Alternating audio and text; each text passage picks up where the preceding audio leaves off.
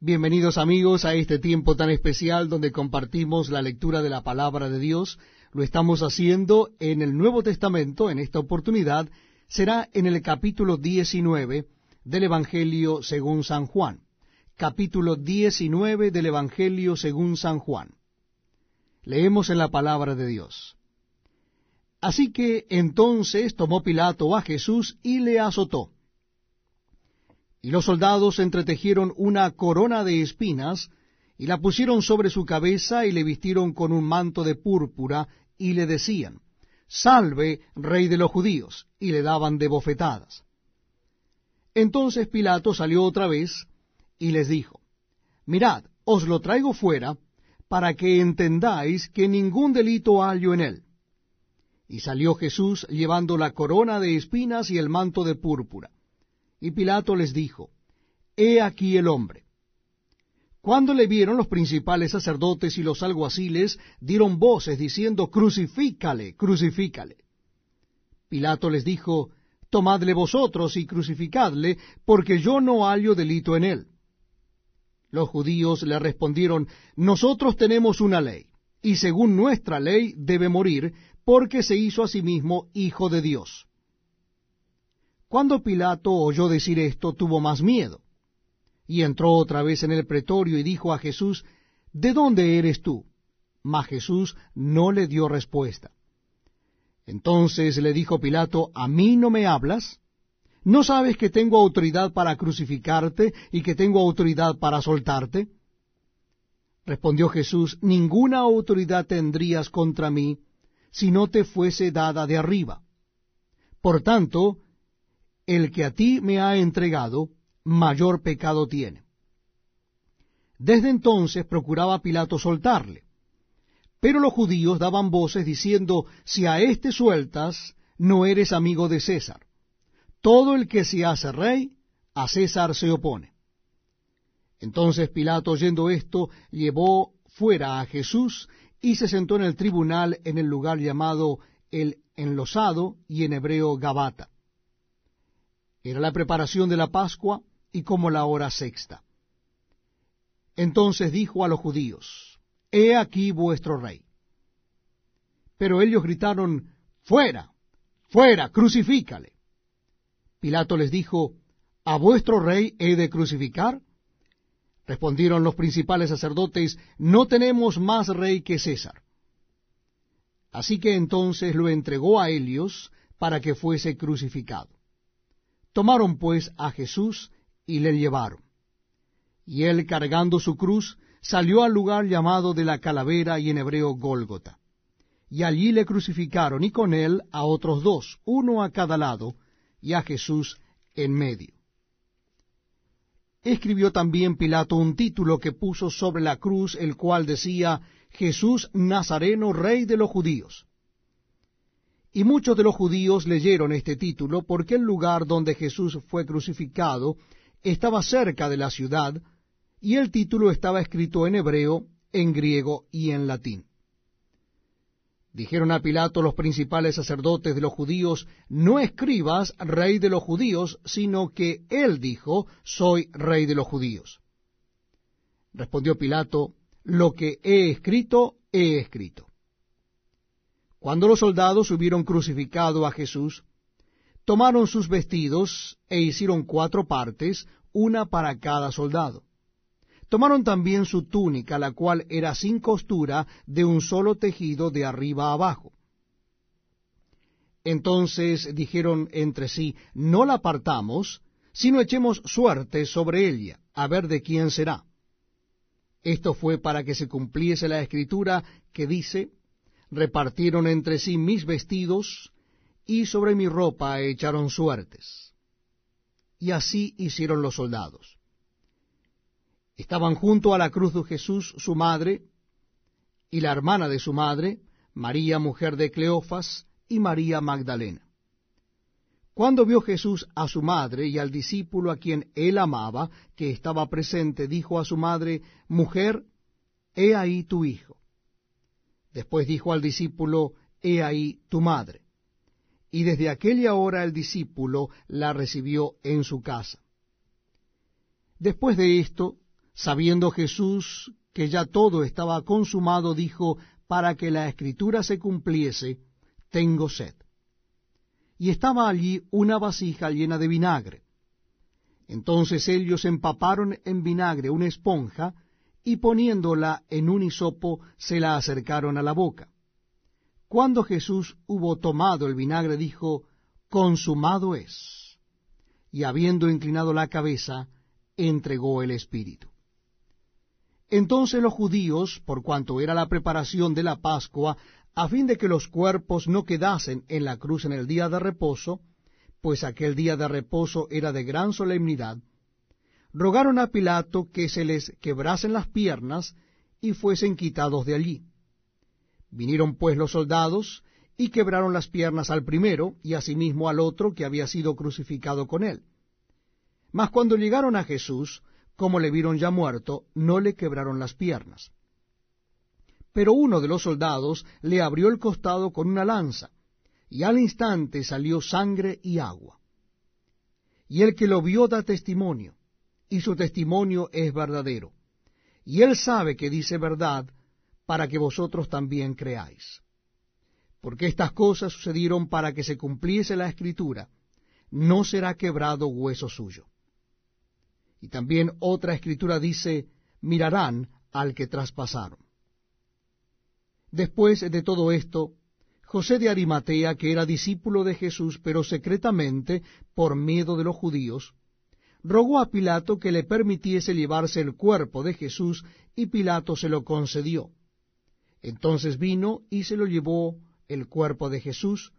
También Nicodemo, el que antes había visitado a Jesús de noche, vino trayendo un compuesto de mirra y de aloes como cien libras. Tomaron pues el cuerpo de Jesús y lo envolvieron en lienzos con especias aromáticas, según es costumbre sepultar entre los judíos. Y en el lugar donde había sido crucificado había un huerto, y en el huerto un sepulcro nuevo, el cual aún no había sido puesto ninguno. Allí pues, por causa de la preparación de la Pascua de los judíos, y porque aquel sepulcro estaba cerca, pusieron a Jesús. Estamos compartiendo la lectura de la palabra de Dios. Lo estamos haciendo en el Nuevo Testamento. En esta oportunidad es en el Evangelio según San Juan, capítulo 20. Evangelio según San Juan capítulo 20. Dice así la palabra de Dios. El primer día de la semana, María Magdalena fue de mañana, siendo aún oscuro, al sepulcro, y vio quitada la piedra del sepulcro. Entonces corrió y fue a Simón Pedro y al otro discípulo, aquel al que amaba Jesús, y les dijo, Se han llevado del sepulcro al Señor, y no sabemos dónde le han puesto. Y salieron Pedro y el otro discípulo y fueron al sepulcro. Corrían los dos juntos, pero el otro discípulo corrió más a prisa que Pedro y llegó primero al sepulcro. Y bajándose a mirar, vio los lienzos puestos allí, pero no entró. Luego llegó Simón Pedro tras él, y entró en el sepulcro y vio los lienzos puestos allí, y el sudario que había estado sobre la cabeza de Jesús, no puesto con los lienzos, sino enrollado en un lugar aparte. Entonces entró también el otro discípulo que había venido primero al sepulcro y vio y creyó, porque aún no habían entendido la escritura que era necesario que él resucitase de los muertos. Y volvieron los discípulos a los suyos. Pero María estaba fuera llorando junto al sepulcro, y mientras lloraba, se inclinó para mirar dentro del sepulcro, y vio a dos ángeles con vestiduras blancas, que estaban sentados el uno a la cabecera y el otro a los pies donde el cuerpo de Jesús había sido puesto, y le dijeron, Mujer, ¿por qué lloras? Les dijo, Porque se han llevado a mi Señor y no sé dónde le han puesto. Cuando había dicho esto, se volvió y vio a Jesús que estaba allí, mas no sabía que era Jesús. Jesús le dijo, Mujer, ¿por qué lloras? ¿A quién buscas? Ella, pensando que era el hortelano, le dijo, Señor, si tú lo has llevado, dime dónde lo has puesto y yo lo llevaré. Jesús le dijo, María. Volviéndose ella le dijo, Raboni, que quiere decir maestro. Jesús le dijo, No me toques, porque aún no he subido a mi Padre. Mas ve a mis hermanos y diles, Subo a mi Padre y a vuestro Padre, y a mi Dios y a vuestro Dios. Fue entonces María Magdalena para dar a los discípulos las nuevas de que había visto al Señor, y que él le había dicho estas cosas. Cuando llegó la noche de aquel mismo día, el primero de la semana, estando las puertas cerradas en el lugar donde los discípulos estaban reunidos por miedo de los judíos, vino Jesús y puesto en medio les dijo, paz a vosotros. Y cuando les hubo dicho esto, les mostró las manos y el costado. Y los discípulos se regocijaron viendo al Señor. Entonces Jesús les dijo otra vez, paz a vosotros. Como me envió el Padre, así también yo os envío. Y habiendo dicho esto, sopló y les dijo, Recibid el Espíritu Santo. A quienes remitiereis los pecados, les son remitidos, y a quienes se los retuviereis, les son retenidos. Pero Tomás, uno de los doce, llamado Dídimo, no estaba con ellos cuando Jesús vino. Le dijeron pues los otros discípulos, al Señor hemos visto. Él les dijo, si no viere en sus manos la señal de los clavos, y metiere mi mano en el lugar de los clavos, y metiere mi mano en su costado, no creeré. Ocho días después, estaban otra vez sus discípulos dentro y con ellos Tomás. Llegó Jesús, estando las puertas cerradas, y se puso en medio y les dijo, paz a vosotros. Luego dijo a Tomás, Pon aquí tu dedo, y mira mis manos, y acerca tu mano y métela en mi costado, y no seas incrédulo, sino creyente. Entonces Tomás respondió y le dijo, Señor mío y Dios mío. Jesús le dijo, Porque me has visto, Tomás, creíste. Bienaventurados los que no vieron y creyeron. Hizo además Jesús muchas otras señales en presencia de sus discípulos, las cuales no están escritas en este libro. Pero éstas se han escrito para que creáis que Jesús es el Cristo, el Hijo de Dios, y para que creyendo tengáis vida en su nombre. Les invito a que me acompañen en la lectura del capítulo 21 del Evangelio según San Juan, el último capítulo de este Evangelio. Evangelio según San Juan, capítulo 21. Dice la palabra de Dios, después de esto, Jesús se manifestó otra vez a sus discípulos junto al mar de Tiberías, y se manifestó de esta manera. Estaban juntos Simón Pedro, Tomás, llamado el Dídimo, Natanael, el de Caná de Galilea, los hijos de Zebedeo, y otros dos de sus discípulos. Simón Pedro les dijo, voy a pescar. Ellos le dijeron, vamos nosotros también contigo.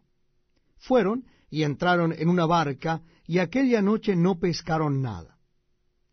Cuando ya iba amaneciendo, se presentó Jesús en la playa, mas los discípulos no sabían que era Jesús.